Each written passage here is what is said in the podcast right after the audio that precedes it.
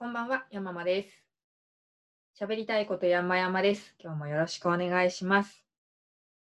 え普段は35歳のパート主婦山間のボイスエッセイをお届けしている番組でございますが、えーと電子書籍構成シリーズということで新たに試みを始めております。えーと近日中にノートで書いていたエッセイを電子書籍化するにあたり、全部自分で、えー self publishing という形でやっておりますので、えー校正を自分でやらなきゃいけない。しかしその作業は眠くなる。じゃあ、公開読み上げ校正をすればいいじゃないかということで始まったこの企画も第3弾でございます。今日は、えっと、そのエッセイのタイトルが妖怪べきねばというタイトル、仮タイトルですけれども、第3回目のタイトル、妖術、私に感謝の言葉を述べるべきという章がありまして、こちらを読み上げながら構成をしたいと思います。よいしょ。私はあんまり、あのー読むのがうまい方ではないので、噛みますので、あくまでも朗読というよりは、その公開構成ということで、お付き合いください。お付き合いいただけると幸いです。付き合うのは大変ですよね。よいしょ。では行きましょう。妖術、私の、もう間違えた。私に感謝の言葉を述べるべき。2020年に入ってすぐにコロナウイルスが猛威を振る始め、会社員はリモートワーク、小中高生らは学校が休みになりました。普段であれば日中はバラバラに過ごすはずの家族が自宅に集結することになったのです。コロナ離婚なるキーワードからも推測されるように、一つ屋根の下で過ごす時間に比例し、イライラが増えた女性は少なくないでしょう。報酬が発生しない些細な家事や育児が苛立ちの源になるからです。見出し、妖術で人はた人はたかり屋になる。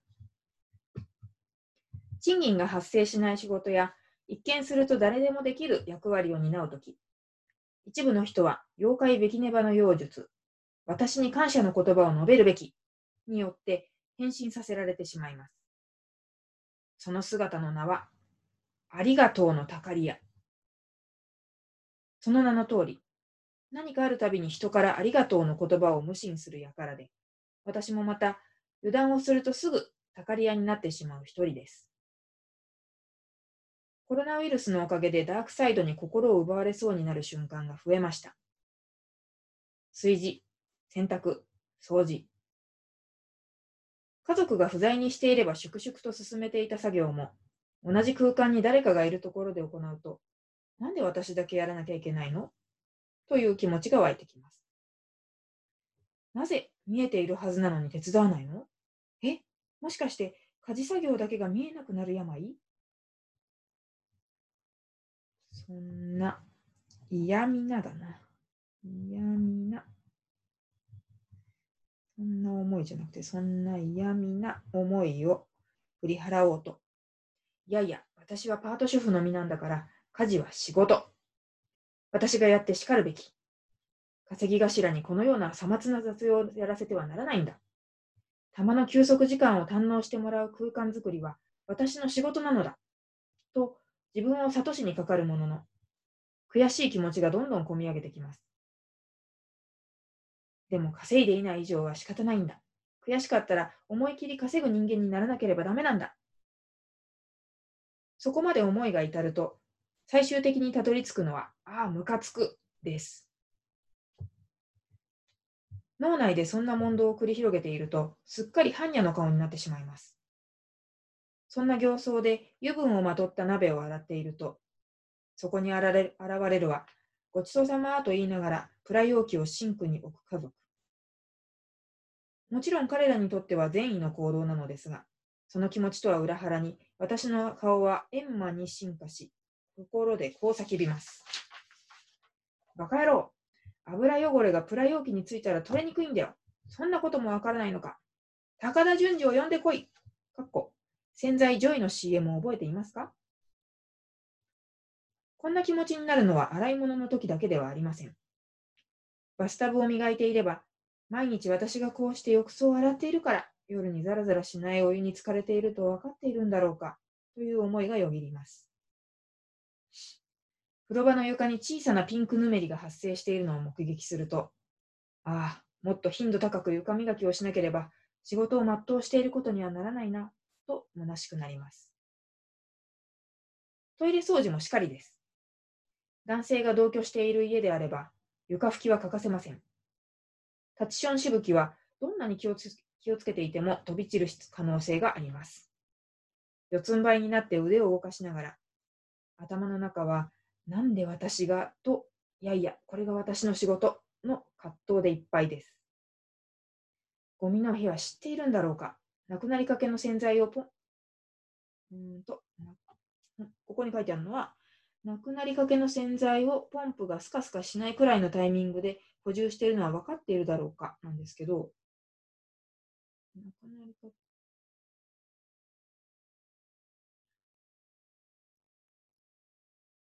うん、難しいな。なくなりかけの洗剤をポンプは、ポンプですよね。でも直すやつね。これでいいのかな？そうなんですよ。スカスカしない。カスカスくるってすると嫌じゃないですか。だから、それよりちょっと上のところで補充するようにしてるんですけど、それを言いたい。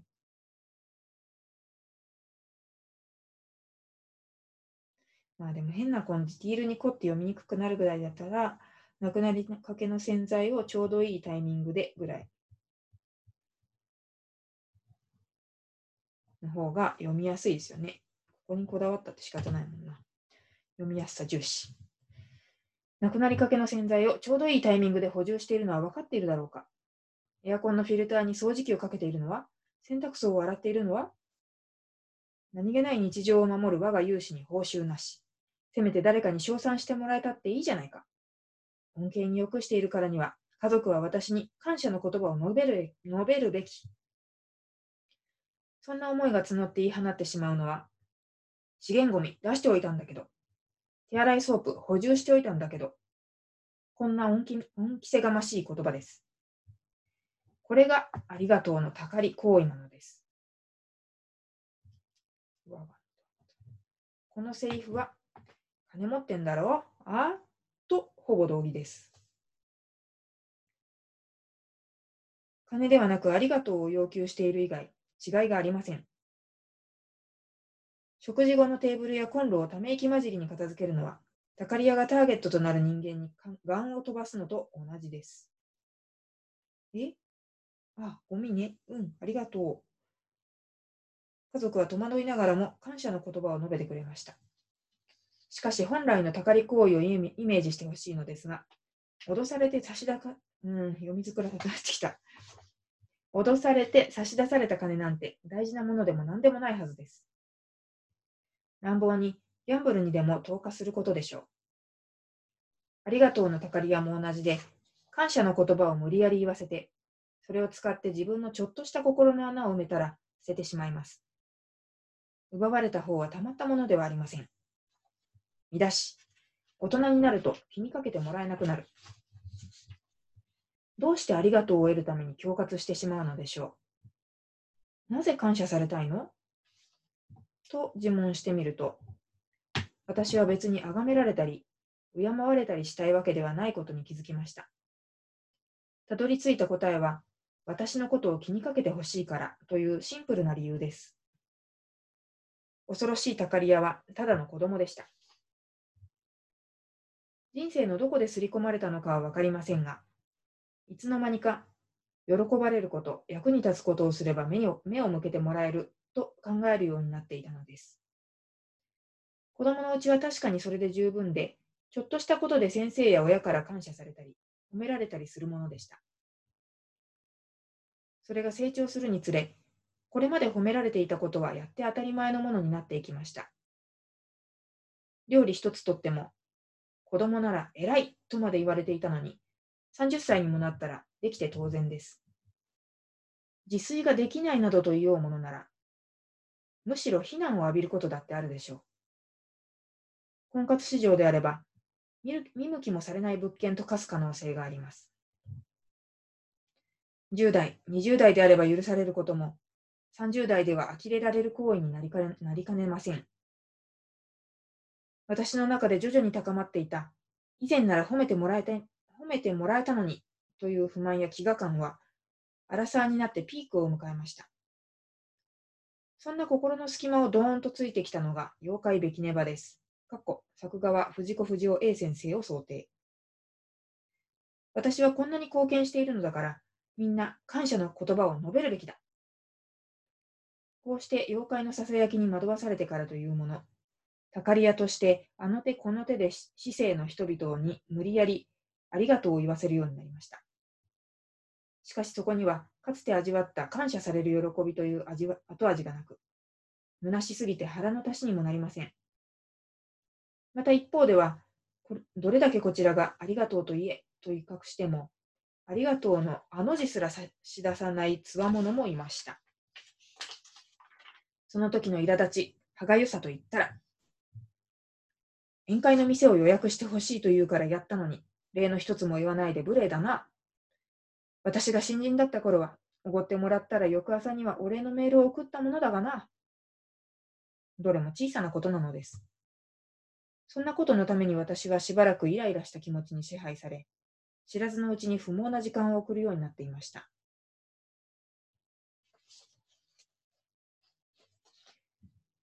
見出し。大人ならぐっとこらえるで解決できるほど甘くない。あなたはきっと先に書いたイライラシチュエーション事例を読んで私に対し、器ちっさとか、こういう上司は絶対嫌などと思ったことでしょう。苦手で恐縮ですが、イライラしている本人もまた、ムカついた気持ちで過ごすことに疲れているのです。ふと、なんでこんな気持ちになってしまったんだっけと振り返ることがあります。例えば、家族に次のような言葉を投げかけてしまったときです。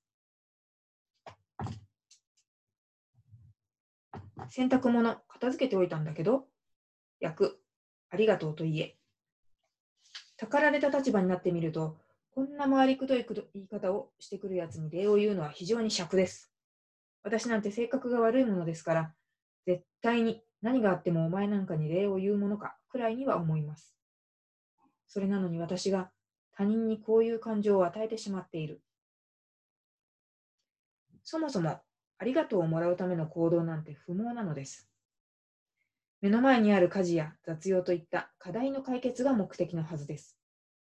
礼を言われようが言われまいが、目の前の空間が過ごしやすい場所になればそれでいいじゃないか。それが大人ってやつじゃないか。でも、情けは人のためならず。その行動はきっと巡り巡って自分のためになるから、などと言い自分に言い聞かせて、手癖、ん？などと自分に聞かせて手癖の悪さが治るなら人生は人生楽勝なんです。言いたいことはわかるんだけど。それが大人ってやつじゃないか。でも、自分のためだなんて言って、自分自分に聞かせて、手癖の悪さが治るなら人生人生楽勝というものですぐらいか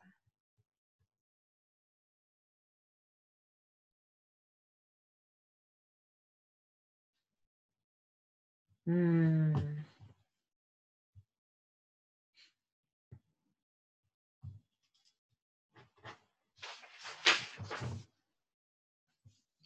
ここは要検討だな。振り返って気づいて反省を繰り返すうちに、だんだん諦めの気持ちが湧いてきました。私のありがとう欲求、すなわち気にかけてほしい気持ちは、押し殺せない差がなのだ。子供じみた感情も含めて自分なんだ、と。この本心にただ蓋をするだけでは、フラストレーションが溜まって爆発するに違いありません。欲求を発散させる何かを見つけなければ何も変わらないと思うようになりました。この何は漢字なのかな？要検討だな。見出し。褒めてアピールで乗り切る。たどり着いた対症療法は開き直りです。自分のたかり行為を振り返っているときに、お風呂洗っておいたんだけど？などと恩着せがましく振る舞われるくらいなら、むしろ、お風呂洗って、あ、うん、ごめんなさい。えっ、ー、と、お風呂を洗っておいたから褒めてと言われた方が、いっそすがすがしいと感じたことがヒントになりました。えー、誰にでも使える手段ではありませんが、家族や信頼できる仲間なら開き直っても大丈夫なはずです。例えば、ハンドソープを補充したから褒めてとでも言ってみましょう。意外とあっさり、そうなんだ、ありがとうだったり、すごい、偉いといった言葉が返ってくるはずです。少なくとも我が家はそうでした。かっこ主人に感謝。あまり連発すると気持ちのいいものではないでしょうが、恩着せがましいよりは直球アピールの方がまだましだと思って、家族には容赦なく〇〇したから褒めてを発しています。それで分かったのは、どれもいつも気づいていてありがたいと思っていたけれど、わざわざお礼を言うほどでもないだろうと黙っていた。という家族の本心でした。あ、早く直球アピールをしておけばよかった。かっこ笑い。仲のいい友人や仲間とのコミュニケーションケーションでも、例えば、LINE で、このお店の予約を取っておきました。褒めて、かっこ笑いとでも送ればいいのです。間違いなく感謝の言葉やスタンプが返ってくることでしょう。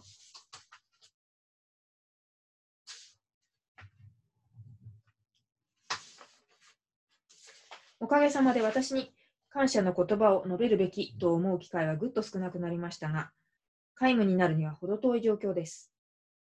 心が晴れないときはいっそ家事をほったらかしにしたり、かっこ汚い食器がシンクに残ったままに残ったまま眠るのは大変気分が悪いのですが、一日中スーパー銭湯で過ごして気分転換をしたりと、その場で都度妖怪べきねばとの悪戦苦闘を繰り返しています。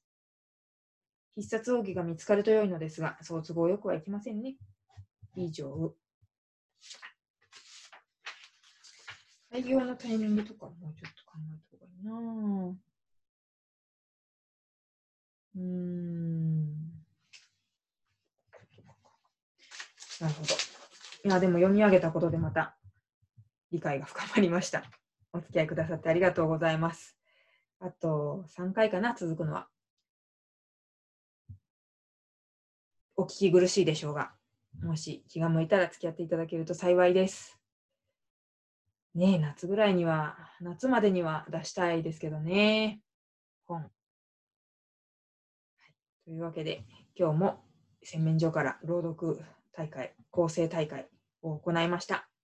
今日もありがとうございました。では、これにて失礼します。